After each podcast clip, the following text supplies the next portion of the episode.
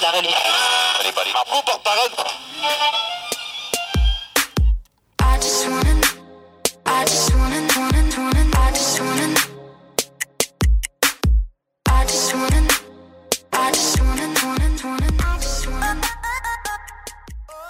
Começando mais um podcast. Bem-vindo ao Papo Sem Fronteiras, episódio 0002.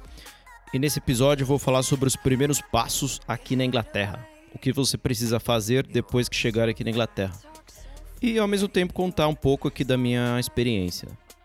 Eu sou Leandro, mais conhecido como Alemão, falando diretamente aqui de Liverpool, Inglaterra. Começando aqui a sessão de indicações do podcast. Vou começar indicando aqui o podcast que acompanho faz um tempo já, que é o podcast do Mark Will. Ele faz parte da equipe do canal Loopcast no YouTube, que é um canal bem legal, que ele faz um resumo semanal do que aconteceu no mundo da tecnologia. E agora eles contrataram o Marcos Mendes, que antes fazia o Café BDI. E agora ele está fazendo o Loop Matinal Podcast, que é um podcast diário rapidinho, né?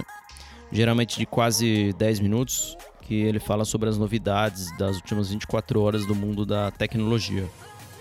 Também gostaria de indicar o podcast do Chá dos Três, que é do Rafa Maciel. Na verdade, ele grava uma entrevista ao vivo pro YouTube e esse áudio dessa entrevista ele gera esse podcast, Chá dos Três. Ele fala sobre viagens, humor, futebol, etc. É bem legal. Confiram lá. Gostaria de indicar também o Beercast Brasil, porque no podcast anterior aqui eu falei sobre o Beer O'Clock Show, que é um, um podcast que eles falam review sobre cervejas e ele é daqui da Inglaterra. E esse Beercast Brasil, ele é, é do Brasil e eles fazem mais ou menos a mesma coisa. E já tem bastante episódios também. Eles fazem se- review sobre cervejas e algumas entrevistas são muito bem humoradas. Confiram lá no iTunes ou procurem no Google sobre Beercast Brasil. Terminando aqui a sessão de indicações, então, vamos ao assunto principal. Mas antes, solta o som, DJ! Bom, a primeira coisa que você precisa fazer aqui na Inglaterra é procurar algum lugar para você morar, né? Porque você vai chegar aqui e você não vai ter um, algum lugar para ficar. A princípio, né? Você não vai ter algum quarto definitivo para você ficar. Eu indico você procurar quarto nos sites da Gumtree, Spare Room, Zupla e outros sites que tem por aí. Você pode entrar em contato com a gente aqui, que a gente pode indicar algum site para você. E você pode anotar os contatos destes sites e até mesmo você já manda algum e-mail para ir agendando alguma visita para quando você chegar.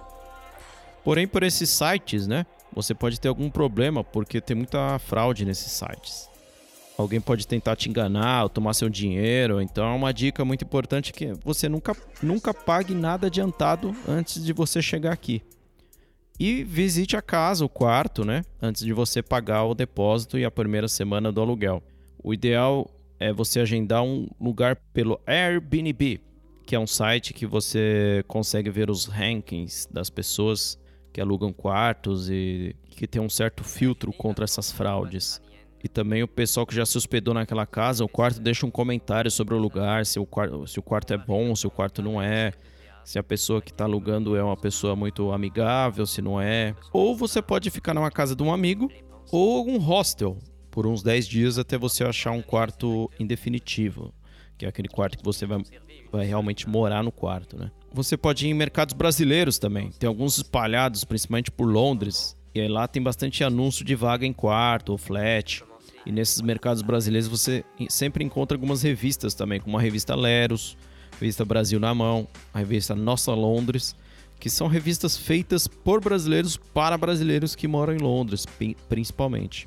Essas revistas têm uma seção de classificados bem recheada e vale a pena ligar para agendar algumas visitas nos quartos disponíveis. Então você você vê lá o classificado, né, da- do quarto e, e liga para agendar uma visita. E geralmente são brasileiros que atendem no telefone. Última coisa para falar sobre moradia em Londres é que em Londres tem uma rotatividade muito alta. Então, se você chegou num quarto e gostou do quarto, achou legal a casa e a localização também, então você já fecha ele, você já garante ele. Você dá um sinal, ou até mesmo já paga tudo o depósito e a primeira semana de aluguel. Porque se você for visitar outros quartos, você vai acabar se arrependendo, porque aí você vai voltar lá no primeiro quarto que você gostou, aí a pessoa vai falar que já foi alugado para outra pessoa, né? Então vale a pena você já gostou, então já aluga. Essa é a minha dica. No meu caso, quando eu vim para cá, eu aluguei um quarto no Airbnb que é esse site airbnb.com. Tinha uma localização boa, central, né? E aí peguei um quarto nessa casa de uma pessoa que, que já tem bastante indicações lá. Já tinha bastante gente, já tinha se hospedado lá naquele quarto. Então peguei uma boa nota, um quarto com uma boa nota, um conceito. E saiu super barato. Então eu aluguei esse quarto por 10 dias. E aí eu tinha 10 dias para achar um, um, outro quarto definitivo, né? Para eu morar. Aí eu usei as dicas que eu te falei, falei para vocês agora. Bom, depois que você já tem onde morar, você precisa tirar o National Insurance Number, que seria aqui como número de seguro social, uma carteira de trabalho. É onde o governo aqui ele vai recolher os impostos. Quase, diria que é quase um pré-requisito para você começar a trabalhar. Ele não é obrigatório para você começar a trabalhar. Mas aí você pergunta assim: ah, mas como assim um pré-requisito? É porque ele não é necessário para você começar a trabalhar, mas é necessário que o governo recolha a quantidade certa de imposto. Porque se você não tiver esse insurance number, esse número do insurance number, você vai pagar mais imposto que você deveria pagar. E aí no fim você vai acabar tendo uma vida um pouco mais difícil aqui, porque você vai estar tá pagando mais imposto que você deveria. Então vai sobrar menos dinheiro no final do mês. Hoje em dia o insurance number é só um número único, né? Pessoal que enviado uma carta para sua casa. Antigamente eles enviavam uma carteirinha de plástico com esse número, mas hoje é, é só uma, uma carta com o número. Aí você vai me perguntar como eu tiro o insurance number? Como eu consigo o insurance number? Bom, tem dois procedimentos aqui. Um se você é europeu, você tem um passaporte europeu, né? E outro se você não é europeu, que no caso você veio como visto com visto de esposa de ou esposo de europeu. Então é, esse é um outro procedimento. Falando aqui um pouco se você é europeu, você liga para um telefone que é um 0300 aqui da Inglaterra, que fosse um número grátis, um 0800, mas eles cobram se você ligar do celular, tem uma taxinha lá. E você faz uma entrevista. Você marca uma entrevista, um appointment. para você levar. Aí você marca um dia para você levar seus documentos, seu passaporte, seus, sua certidão de casamento, nascimento, nessa entrevista. Que você vai pessoalmente lá no Job Center, que eles chamam aqui. E aí, nessa entrevista, que você marcou, né, pelo telefone, no telefone eles vão te perguntar uh, qual é a sua idade, onde você mora, qual é seu nome, eles vão te passar, aí eles vão te passar uma data que você tem que ir lá fazer o levar seus documentos, né? Tem que ir lá no job center. E aí nessa entrevista você basicamente vai vai confirmar o que você falou para a pessoa no telefone. É, e na entrevista eles vão te perguntar por que que você quer um insurance number, de onde você é, onde você nasceu, se você é casado, solteiro. Lá eles vão conferir também seu passaporte europeu para ver se não é falso e tudo mais. E a entrevista é bem simples, é depois é, é tranquilo essa entrevista. Mesmo você não fala muito inglês, é básico assim, não, a pessoa fala bem assim, ela te explica bem se você precisa né, responder. E eles, te, eles vão te dar uma carta, né? Que seria uma, a prova da sua aplicação para o Insurance Number. E nessa carta vai estar tá escrito que você vai receber o Insurance Number na sua casa dentro de 6 a 10 semanas. Então, quando você chega aqui, demora até umas 10 semanas para você ter esse Insurance Number. E o segundo procedimento é se você não tem o passaporte europeu, mas é casado ou casada com europeu. Então você passa por uma entrevista também, mas é pelo telefone. Você liga no mesmo número, né, que eu te falei, aqui o número em cima 0300, e você fala que é casado ou casada com europeu. E responde várias perguntas também, do tipo qual é seu nome, onde você mora, país que você veio, etc. Aí eles mandam um formulário para sua casa. Esse formulário você vai preencher com todos os seus dados e os, da e os dados do seu esposo, né, ou esposa. E aí você manda com a cópia do passaporte, do seu passaporte do, e do passaporte do seu esposo ou esposa europeu. Então aí você manda pelos correios, né, para eles e aí fica nessa fila de espera, mesmo mesmo tempo que você levaria ali na se você fosse europeu e tivesse ido na entrevista. Então dentro de 10, mais ou menos 10 semanas, de 6 a 10 semanas, também você vai receber seu insurance number em casa. A outra coisa que você precisa é, seria a conta em banco, que você pode abrir em qualquer banco. Aqui tem o Lloyds, tem o HSBC, tem o Barclays, tem o NatWest, tem vários bancos aqui. Esses são os mais famosos que eu te falei. Santander também. Então você pode usar a carta que você recebeu quando você fez a entrevista do Insurance Number como comprovante de endereço, porque quando você vai no banco, eles pedem um comprovante de endereço, além do seu passaporte. Então você pode usar essa carta que você recebeu na entrevista do Insurance Number, que aí lá vai estar o seu endereço. Aí com o seu passaporte você vai no banco abrir sua conta. Alguns bancos, eles pedem que você faça um que você marque um appointment, que você marque um dia lá um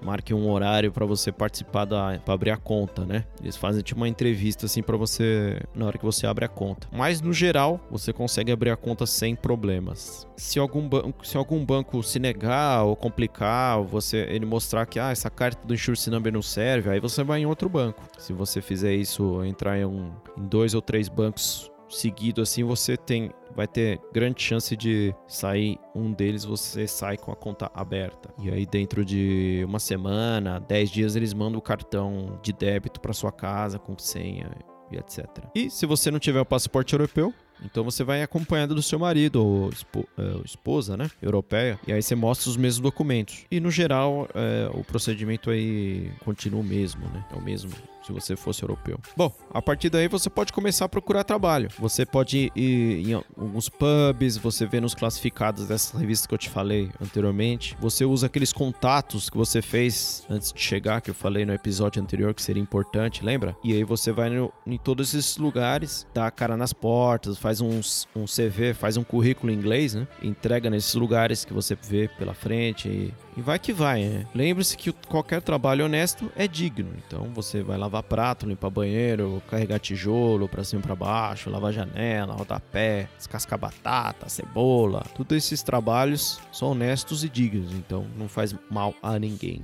Lembre-se disso. Não tenha preguiça. Saia do seu quadrado, saia da sua zona de conforto ok? Outro passo importante, assim, que seria um dos últimos aqui, que assim, do, desse passo inicial aqui na Inglaterra, é você tirar essa carteira, uma carteirinha do NHS, que, que é o National Health Service, que é também conhecido como SUS aqui da Inglaterra. Mas é um SUS aqui que funciona, né? porque aqui não vai ter PT nem presidenta, né? E o NHS, eh, que é o considerado o melhor sistema de saúde do mundo, você, como que você tira essa carteirinha? Você simplesmente se dirige até um GP, que é o General Practice que seria um posto de saúde. Então todo bairro, cada bairro vai ter entre vários, né, PIS que você pode ir. Você, você pode procurar no site do NHS mais próximo da sua casa. E lá você leva seus documentos, que seria o comprovante de endereço, passaporte e creio que seja só esses dois. Preenche um formulário que eles vão te dar lá, porque vai ser já chegar lá fala assim: "Ah, quero fazer o cadastro aqui. Eu tô morando aqui perto, eu quero fazer o cadastro e eu não tenho cadastro no NHS ainda". Lógico, você vai falar inglês, né? E aí, preenchendo esse formulário, você entrega lá, a pessoa vai tirar um xerox do seu, dos seus documentos. E aí, depois de um tempo, eles mandam para sua casa a carteirinha do NHS, que é uma carteirinha assim meio que de papel, não é de plástico, uma carteirinha de papel.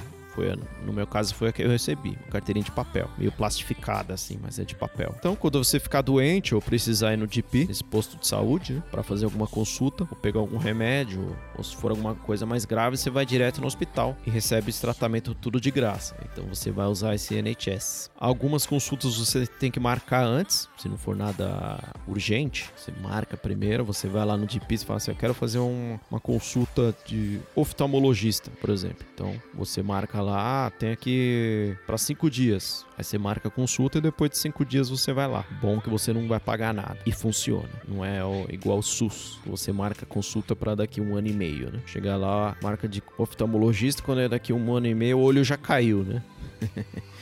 Brincadeira, meu. Bom, último passo que seria, que eu acho que é até opcional, mas creio que seja muito importante, que é o. E foi o que eu fiz aqui, que no caso foi validar os meus diplomas chegando aqui na Inglaterra, eu entrei no site da UK NERIC, que é uma empresa que é a empresa designada aqui pelo governo do Reino Unido, que ela faz o reconhecimento e a comparação dos diplomas estrangeiros. Então, esse processo é um processo opcional, mas eu posso explicar melhor aqui num outro episódio do podcast. E é importante porque quando você vai aplicar para um, um trabalho ou alguma coisa mais técnica, se você é formado no Brasil, você traz os seus diplomas aqui traduzidos, lógico, traduzidos por um tradutor juramentado, tudo certinho. Então você traz esses seus diplomas aqui e aí você consegue validar eles.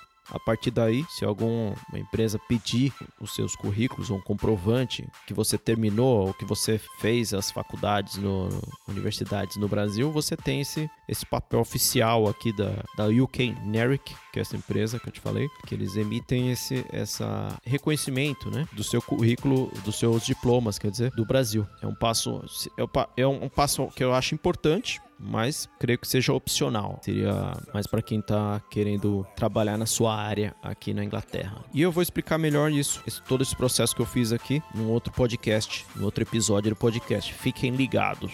Enquanto isso, você pode entrar no site da, do UK NERIC, tem mais informações lá. Você tem que pagar uma taxa para fazer esse, esse reconhecimento e etc. É naric.org.uk. Só entrar lá. Bom, creio que esses sejam os passos que você precisa fazer depois que chegar aqui na Inglaterra. Então vamos lá, relembrando os passos. Que às vezes eu falei aqui, com muito por cima e acabei. O pessoal acaba não lembrando. Então vamos falar primeiro lá. Eu falei lá, moradia, que você vai ter um ter que alugar uma, um quarto. O insurance number, que é o número de seguro social, seria aqui uma carteira de trabalho, onde o governo vai pegar os seus vai cobrar os impostos de você, né? A conta em banco, que é onde você vai receber seu salário. Existem alguns trabalhos que são cash in hands, que eles falam aqui, que você recebe o dinheiro em mãos, mas eu não, não sei como que é isso porque eu não, não participei, eu não, não, trabalhei com cash in hands, mas eu, eu, eu sei que tem bastante gente que trabalha com cash in hands, que é onde você, você faz um serviço e você recebe o dinheiro em mãos depois do serviço. Então não tem vínculo empregatício, não tem, não tem, não tem imposto.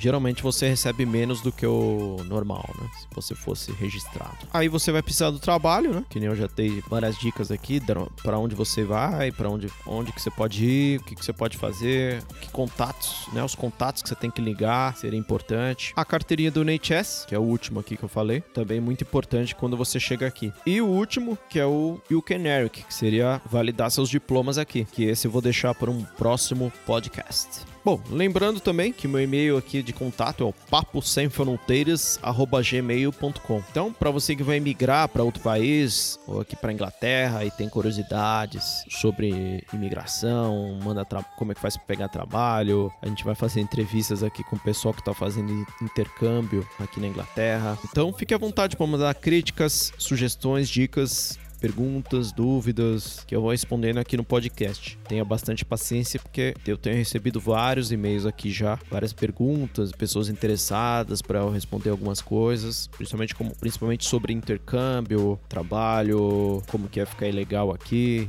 se mesmo legal você tem direito a pegar um trabalho, como que é, como que não é. A gente vai respondendo essas perguntas conforme os episódios passarem. Fique à vontade também para espalhar e falar sobre o nosso podcast para seus amigos e assim cada vez pessoas possam ficar mais informadas para ter uma experiência melhor aqui, né, mais suave quando chegar aqui no novo país, aqui na Inglaterra. Bom, espero que tenham gostado aqui do episódio 0002 do podcast Papos Sem Fronteiras e continue nos acompanhando nas mídias sociais, que agora eu tenho Instagram aqui que eu coloco várias fotos aqui da Inglaterra. Procura lá no Instagram, Papo Sem Fronteiras. Eu coloco fotos, dicas, mando algumas dicas sobre podcasts também. E aí, continue nos acompanhando nos próximos episódios, ok? É isso, pessoal. Então, valeu, muito obrigado, abraços, fui!